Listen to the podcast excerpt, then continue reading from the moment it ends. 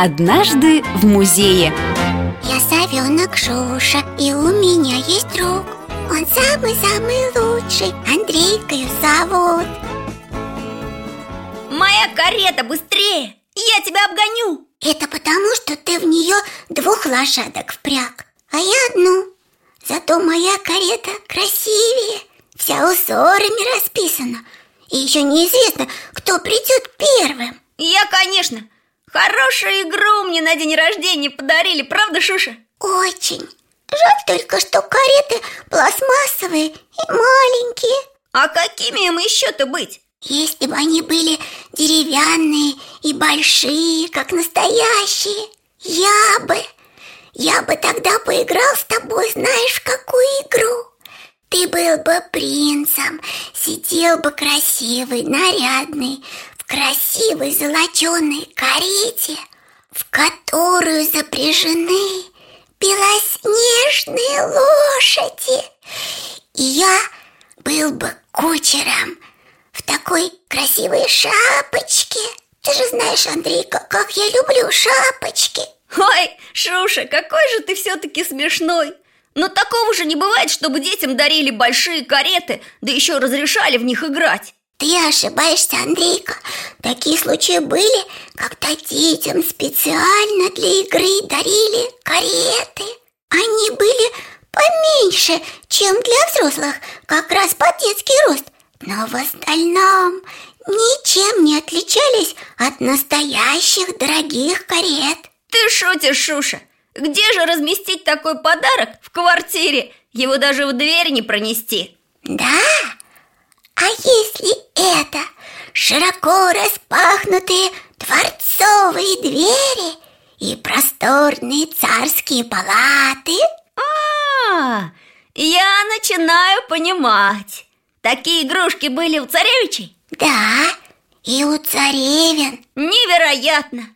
Все же мне в это не верится Как только увидишь своими глазами, Андрейка, сразу поверишь Где же нам увидеть царскую карету? Мы живем в 21 веке. Как где? В самом главном музее нашей страны. Самый главный музей в России – это московский Кремль. Верно. Туда я и предлагаю нам отправиться.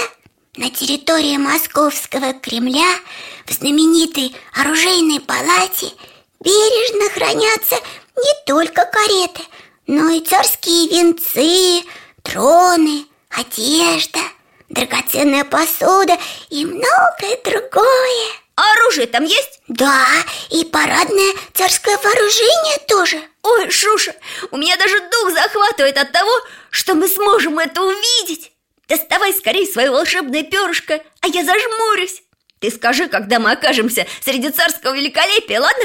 Шуши-муши, солнышко, чайки-бряки, скоробей. Перенеси нас, перышко, в Кремль поскорей!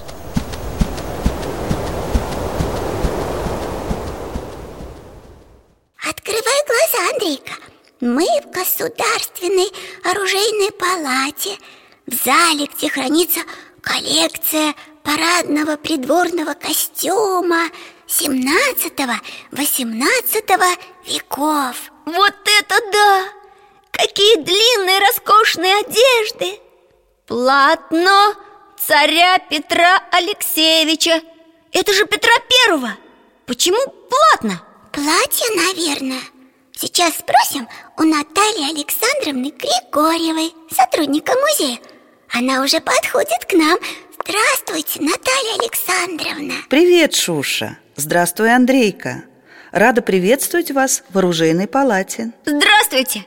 Я впервые в вашем музее Он похож на настоящий дворец Ты прав, Андрейка это здание строилось в середине XIX века для придворного тогда музея, входившего в комплекс Большого Кремлевского дворца, резиденции русских императоров в Москве.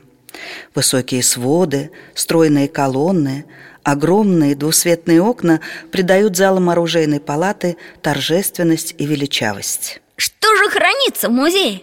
Я слышал такое название «Сокровищница». Значит, здесь спрятаны Сокровища?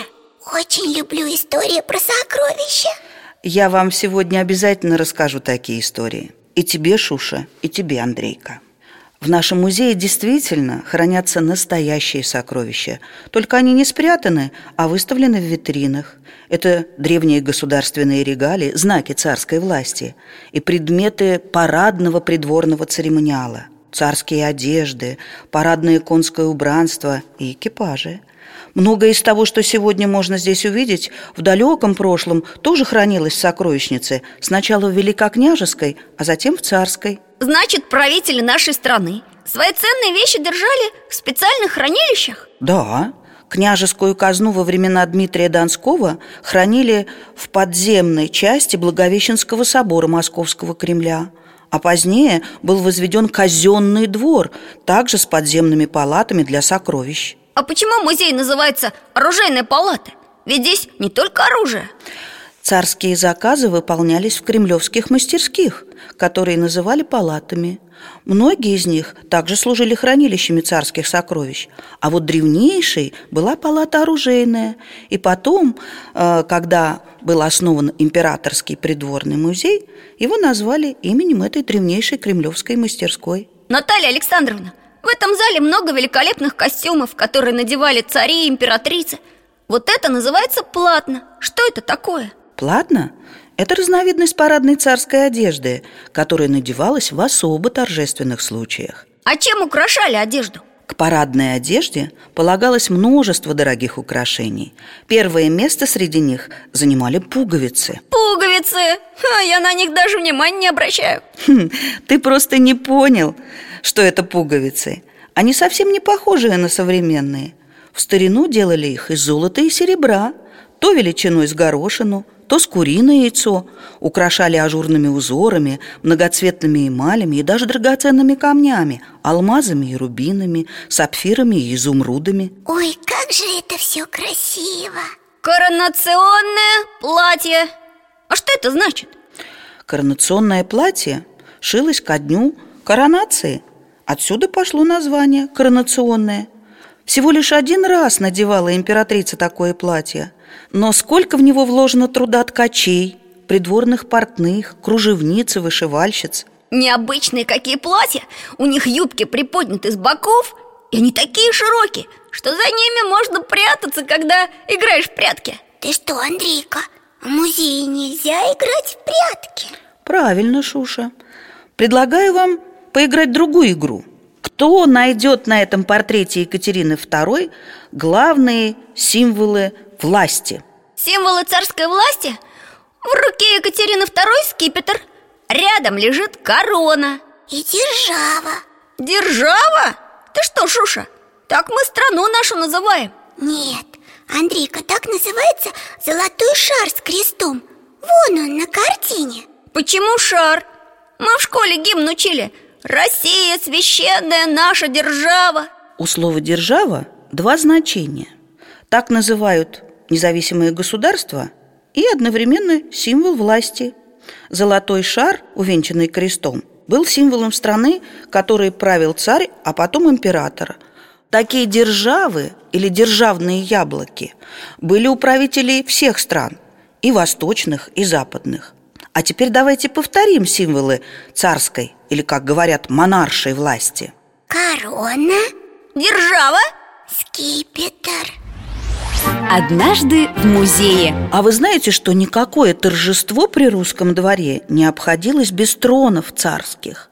Взгляните, как они красивы. На спинке трона русского царя обязательно изображен двуглавый орел Герб русского государства. А почему этот трон с двумя сиденьями? О, это очень интересная история Более двухсот лет назад на московский престол одновременно венчали двух царей, двух братьев, 15-летнего Ивана V и десятилетнего Петра I. Для них и был изготовлен этот трон. Одно место занимал старший Иван, а другой младший Петр. Для изготовления этого трона кремлевские мастера использовали около 200 килограммов серебра. Ух ты! А для чего на спинке кресла окошечко? А как ты думаешь, Андрейка? Ну, я думаю, они играли в прятки Подумай сам, легко ли в 10 или даже в 15 лет самостоятельно принимать государственные решения? Без хорошего совета не обойдешься. Это окошко было потайным. Оно завешивалось занавеской, бархатной, за которой находился добрый советчик, всегда готовый подсказать юным царям, как вести себя во время многочасовой официальной церемонии. Андрейка, смотри, я нашел шапку Мономаха Ту самую? Да уж, оружейная палата – настоящая сокровищница Покажи скорее, Шуша А вы знаете, чем знаменита шапка Мономаха? Этим маленьким золотым венцом весом всего лишь в 698 граммов на протяжении 200 лет венчали всех московских великих князей и царей. Сделана она, как я уже сказала, из золота, а украшена драгоценными камнями, оторочена собольем мехом. А знаете ли вы, что в оружейной палате хранится еще одна шапка Мономаха? Нет, мы не слышали А две шапки Мономаха зачем? Про запас, что ли? Ну, мы ведь только что с вами говорили о том, что был такой случай, когда на московский престол сразу двух царей венчали. Естественно, что на старшего Ивана V возложен был наследственный венец, древняя шапка Мономаха, а для венчания Меньшова, Петра, потребовалось изготовить новый венец. Он лишь формой напоминает древний, но уступает ему в богатстве убранства. Назван он был шапкой Мономаха второго наряда. А как же корона, которую мы с вами видели на портрете, если на царство венчали шапкой Мономаха? При Петре I в 1721 году Россия была провозглашена империей, поэтому обряд венчания на царство был заменен коронацией, а царский венец – императорской короной. Наталья Александровна, вы обещали рассказать про клад В оружейной палате хранятся несколько кладов. Все они были найдены при необычных обстоятельствах. Один из таких кладов состоит из воинского шлема и кольчуги, которая от времени превратилась в бесформенный комочек железа. Нашли эти предметы в дремучем лесу более 200 лет назад. Многие исследователи предполагают, что предметы эти принадлежали отцу Александра Невского, князю Ярославу Всеволодовичу. Он был участником Липецкой битвы в 1216 году, на месте которой через 600 лет вырос дремучий лес, где и нашли этот клад. Теперь он хранится в нашем музее. Как интересно, дремучий лес Я так люблю лес А мне не терпится увидеть царское оружие и доспехи Тогда пойдем в залы русского оружия. Ух ты! Сколько оружия! Символами воинской власти царя служили богато украшенные парадные шлемы. Шлем царя Михаила Федоровича был сделан из булатной стали, украшен золотым орнаментом, который дополняют драгоценные камни – алмазы, рубины, изумруды. А на переносье помещено изображение архангела Михаила, небесного покровителя всех христианских воинов и соименного царю святого. А этот шлем изготовлен в оружейной палате? Да, его выполнил выдающийся мастер. Звали его Никита Давыдов. Он работал в оружейной палате в той самой древней мастерской более 50 лет при дворе двух царей – Михаила Федоровича и его сына Алексея Михайловича. Ой, Шуша, смотри! Это же настоящая кольчуга! Она вся состоит из множества мелких колец А как же ее делали? Эта работа трудоемкая. Требовала она не только навыков, но и терпения от мастера. Вот представь, 15-20 тысяч металлических колец надо было искусно соединить между собой. Как бы я хотел померить такую кольчугу Но я боюсь, она для меня слишком тяжелая Я же еще маленький. Представляю, как тяжело было коню выдержать всадника в таких доспехах. Конь, наверное, должен быть очень крепкий. Конечно, Шуша, конь должен быть сильным и выносливым. А хотите, я покажу вам, как выглядел конь при русском дворе на торжественной церемонии? Конечно, хотим. Каждый раз когда государь совершал парадный выезд, его сопровождало множество лошадей, украшенных с невиданной роскошью. Современников и прежде всего, конечно, иностранных гостей особенно поражало убранство выводных царских лошадей. Взгляните на эту лошадку. Ой, у нее украшения и на голове, и на ногах.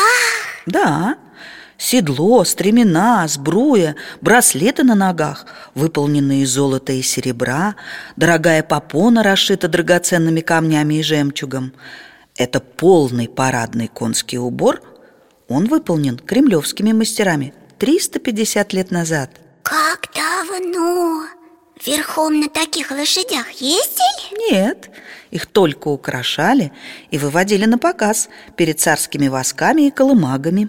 Шуша, Андрейка, вы слышали такое слово? Колымага. О, я слышал, у меня часто дедушка так говорит Плетется, как колымага Так называют старые неповоротливые телеги А вот и нет Колымага – это старинный экипаж – они, конечно, имели довольно примитивное устройство, но посмотрите, как убраны, как украшены красиво.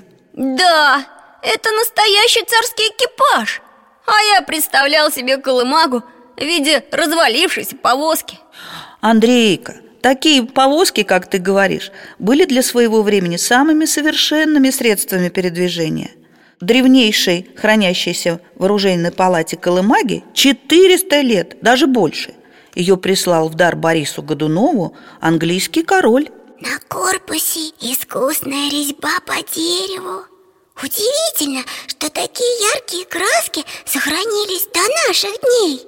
А вот эта карета, почему она без колес? Ну, это не совсем карета, это зимний вазок. Похож на вагончик, поставленный на полозье. В старину на Руси даже летом нередко повозки ставили на полозе, потому что дорог хороших не было. Зимы у нас долгие, даже в апреле снег может лежать.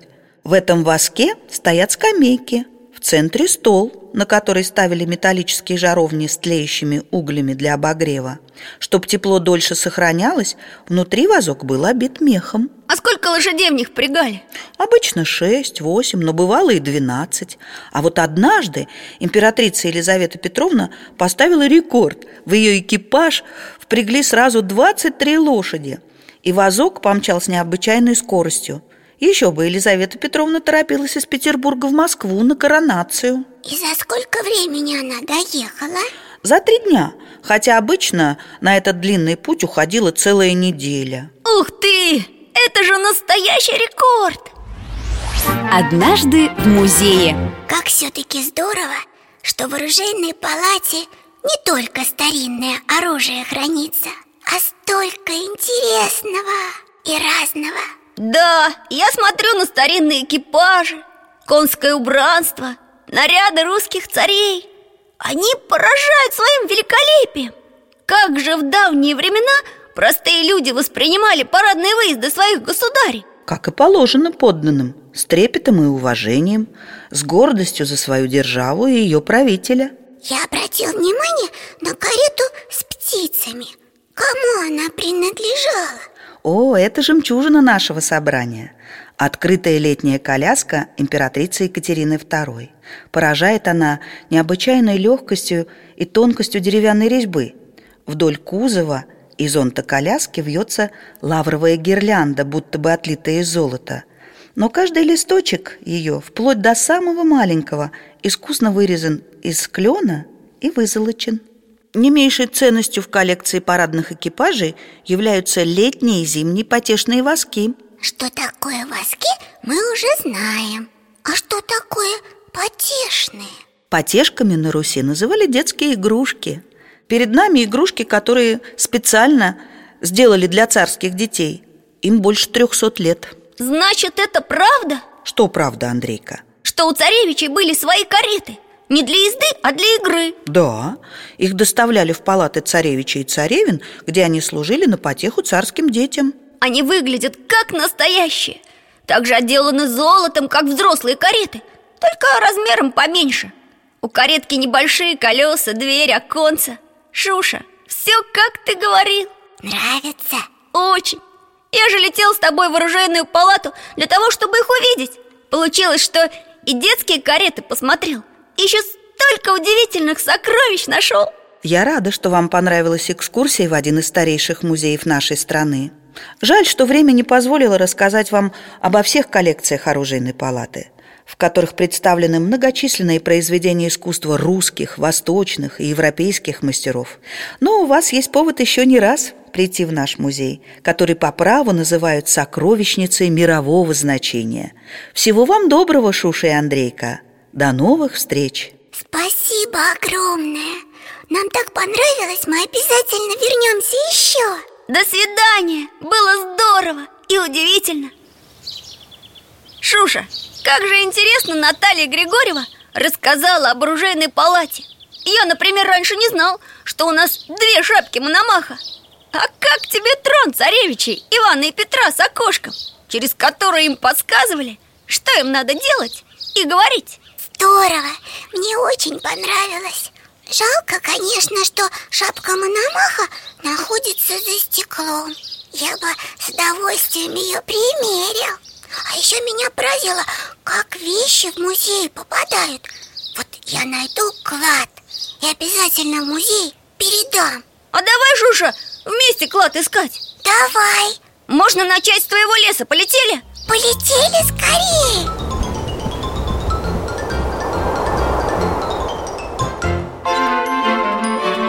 Однажды в музее